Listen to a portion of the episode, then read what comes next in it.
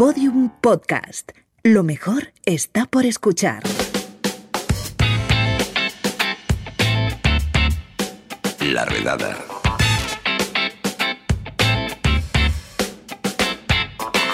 Personajes con historia. Y no necesariamente buena. Víctor Lloret, ¿qué tal? ¿Qué tal, Lucía?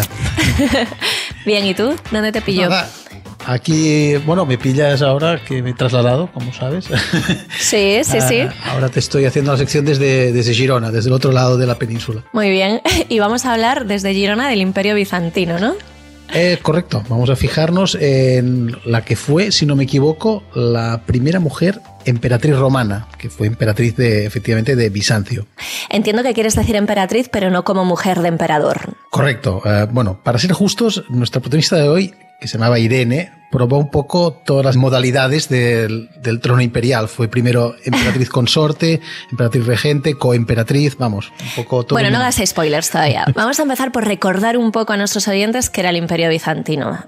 Sí, em, exacto. Em, Vamos a, a finales del siglo De nuestra era, o sea, después de Cristo, los emperadores romanos consideraron que gobernaban sobre un territorio que era demasiado grande y dividieron el imperio en dos partes. La parte occidental, con la capital tradicional en Roma, y la oriental, con la capital en Constantinopla, que ahora es Istambul. Ah, y la segunda parte, esta era conocida en la, en la época como Bizancio. Que si no me equivoco duró bastante más que la mitad occidental, ¿no? Veo que ahí dominas la historia. Ah, no Eh, solo sí. no te equivocas, sino que esto- este dato además tiene una importancia bastante importante en, bueno, tiene una importancia considerable en nuestra historia de hoy, porque cuando cayó el Imperio Romano Occidental en el año 476, el emperador que quedó, el de la parte oriental, de Bizancio, siguió llamándose a sí mismo emperador romano. O sea, él seguía, seguía en la numeración de los emperadores del otro lado, digamos. Muy bien, pues ya hecha eh, la introducción y el contexto, preséntanos a Irene. Pues efectivamente, Irene nació en Atenas en el año 752, o sea, griega pura, en una época en la que la iglesia estaba muy dividida en algo que ahora nos puede parecer bastante trivial, en si se podían utilizar iconos en la práctica religiosa. Pues ella, y esto es bastante importante dentro de su relación con la corte, ella era de los que creían que las imágenes eran una cosa buena. Vamos, ella súper a favor de Instagram. Correcto, a, día, a exacto. día de hoy. La Irene Vale. actual estaría muy a favor de Instagram. Lo curioso es Vale. que ella, que era de buena familia, se casó con el que acabaría siendo el emperador León IV, que creía fervientemente que los iconos eran una cosa que te alejaba de Dios, una cosa mala. De Dios y de tu mujer, en este Ah, caso. ya veremos cómo sí. Ah, algunos historiadores especulan que esta discrepancia entre marido y mujer fue debido a que ella fue escogida en una especie de casting de novias, un evento en el que las posibles esposas desfilaban ante el soltero de oro imperial, digamos. Es un poco, un poco esto como mujeres, hombres y viceversa, ¿no? Ah, correcto. ¿No? Eh, Lo que pasa es que en este caso, mm, digamos que el Rafa Mora en cuestión no, no veía, es el único que me acuerdo, de Rafa Mora, es el único que no veía bien los, Yo también. No, veía, no veía bien los iconos religiosos. En cualquier caso, se casaron y tuvieron un hijo, al que llamaron Constantino, no eran muy originales en este tema, se llamaba igual que su abuelo. Sí. Esto fue en el año 771 y cuatro años más tarde ese mismo abuelo se murió y León fue, fue proclamado emperador. En un principio León se mostró bastante moderado con los iconófilos, pero al cabo de un par de años decidió que era mucho mejor arrestar y torturar a los que no pensaban como él. Vamos a comparar, eso siempre bastante más convincente. Yo renuncio a cualquier icono con una cantidad de tortura súper mínima. Vamos, yo solo con la mención casi de tortura.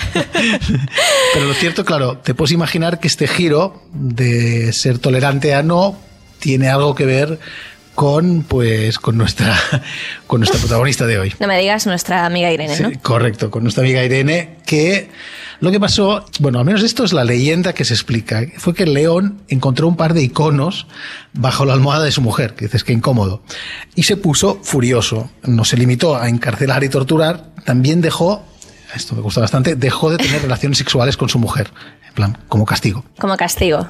Un poco extremista, ¿no?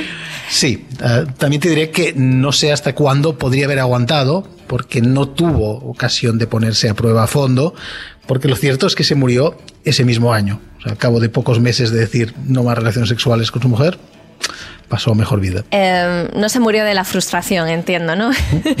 Pero con, conociendo, conociendo los antecedentes de esta sección, eh, ¿qué muerte turbia tuvo este pobre hombre? Pues extrañamente, si la tuvo, no quedó constancia, mm, con lo cual supongo que no la tuvo, porque si hubiese habido el más mínimo rumor, eh, seguro que lo habrían acusado, porque al morir uh -huh. su padre, su hijo Constantino tenía solo ocho años, con lo que la gobernante real, los dos sentidos de la palabra, pasó a ser Irene. ¿Y cómo se tomaron esto los, los machos de la corte?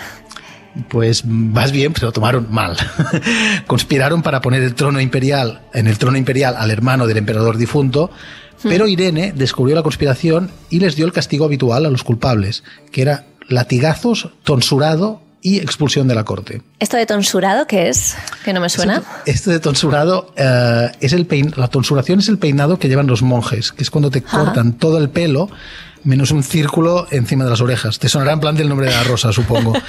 ah, sí, claro, sí, sí. Pues era ese peinado y era considerado una marca de humillación cuando te lo hacían en contra de tu, de tu, voluntad. En España también pasaba con los reyes visigodos, por cierto, eso. Es verdad que el peinado no es de los más favorecedores. ¿eh? No. Oye, bueno, y una vez superado este bache inicial, llamémosle bache, ¿cómo le fue a Irene la cosa? Ah, sí, por, por, cierto que me olvidaba que el hermano este que querían nombrar emperador fue obligado a hacerse cura, que esto lo invalidaba para ser gobernante. Pero bueno, Vaya. yendo, sí, dices, mira, ibas a ser emperador, te quedarás en cura. Vaya. Bastante mal, ¿eh? Sí, sí, bueno, elegir mala casilla, sí. Sí, correcto. Uh, pero bueno, yendo a lo que me preguntabas, Irene lo que hizo fue gobernar más de lo que se esperaba de una regente y sobre todo uh -huh. de una mujer vamos, que aparecía en las monedas junto a su hijo en igualdad de, de condición, bueno, igualdad de rango, y que era ella además la que llevaba la política exterior, por ejemplo, intentando estrechar vínculos con Carlomagno, que era el rey de los francos y uno de los monarcas más poderosos de Europa en ese momento. De hecho, le propuso casar a una de sus hijas con Constantino, pero no acabó de salir bien eso. Oye, ¿y Constantino cómo llevaba esto de su madre gobernando en su nombre? Pues bueno, cuando era un crío, cuando tenía esos 8, 9, 10 años, mm, bien, suponemos, pero al hacerse mayor, menos. Uh, su madre además tomó decisiones muy importantes, como la de permitir finalmente la presencia de iconos, esta famosa que ya había llevado tantas, tantos problemas con su marido, pues ella permitió la presencia de iconos en las iglesias bizantinas. Mm. Y cuando Constantino intentó rebelarse a la fuerza contra su madre, su madre aplastó el intento y declaró que a partir de ese momento el juramento de fidelidad al emperador pasaría a hacerse solo hacia su persona y no la de su hijo. Oye, me está cayendo bastante, bastante bien Irene. ¿eh? Así que apartó al hijo del trono. Sí, pero es que no se acabó ahí la cosa. En el año 790, una parte del ejército se sublevó y nombró a Constantino como emperador único, Constantino VI. Pero lo cierto es que su hijo pronto demostró que no era material imperial, digamos. No solo porque gestionó mal una situación muy complicada a nivel exterior de, del imperio, sino porque hizo un poco de Enrique VIII bizantino. Apartó a, lo que era, a la que era su mujer legítima, porque mm. no le daba un heredero masculino, al menos esa era la excusa oficial, y decidió casarse con la que era su amante o concubina. Esto no sentó nada bien a la iglesia, que lógicamente veía el segundo matrimonio como inválido. ¿Y su madre qué dijo de todo esto? Pues aquí es donde su madre demostró no tenerle un gran cariño a su hijo Constantino, aprovechando Vaya. el descontento, que no era solo de ella, sino que era también del estamento religioso y de la corte, Irene organizó su propia conspiración. Y cuando y que tuvo éxito, y mm. cuando Constantino intentó huir de Constantinopla para hacer una contrarrevolución, digamos, fue capturado y llevado de vuelta a la capital. Me veo yo, no sé por qué, llámame intuitiva, que esto no va a acabar muy bien para Constantino. Correcto, no va a acabar nada bien, vamos, fatal. Uh, una vez de vuelta al palacio, mmm, fue víctima de otra tradición bizantina bastante chunga. Le arrancaron los ojos para que no pudiera volver a gobernar. ¿Se puede decir que exclamó, madre mía? Eso sería apropiado, ¿no? Sí, seguramente, sí. Y algo igual peor incluso. Sí, sí. A lo, que, lo que no se sabe con certeza, o sea, se sabe que murió. Uh, la, la teoría es que murió a consecuencia de las heridas que te provocaría pues una, una práctica tan bestia. La mm. cuestión es que sí que sabemos que después de esto Irene se proclamó emperatriz que era algo que no había sucedido en toda la historia, ni del Imperio Romano ni del Imperio Bizantino. O sea, de, en toda esta historia que abarcaba en ese momento unos 800 años, era la primera mujer que era emperatriz por propio derecho. ¿Y cómo le fue como emperatriz? Pues en cierta forma, el hecho de ser, esto es lo que hablábamos al principio, el hecho de ser ella emperatriz provocó un cambio inaudito en la Europa cristiana, porque el Papa de Roma se negó a considerar que una mujer podía ser heredera del Imperio Romano, y la Iglesia pues tomó la decisión de nombrar emperador romano al rey de los francos, Carlomagno, que también ha aparecido antes.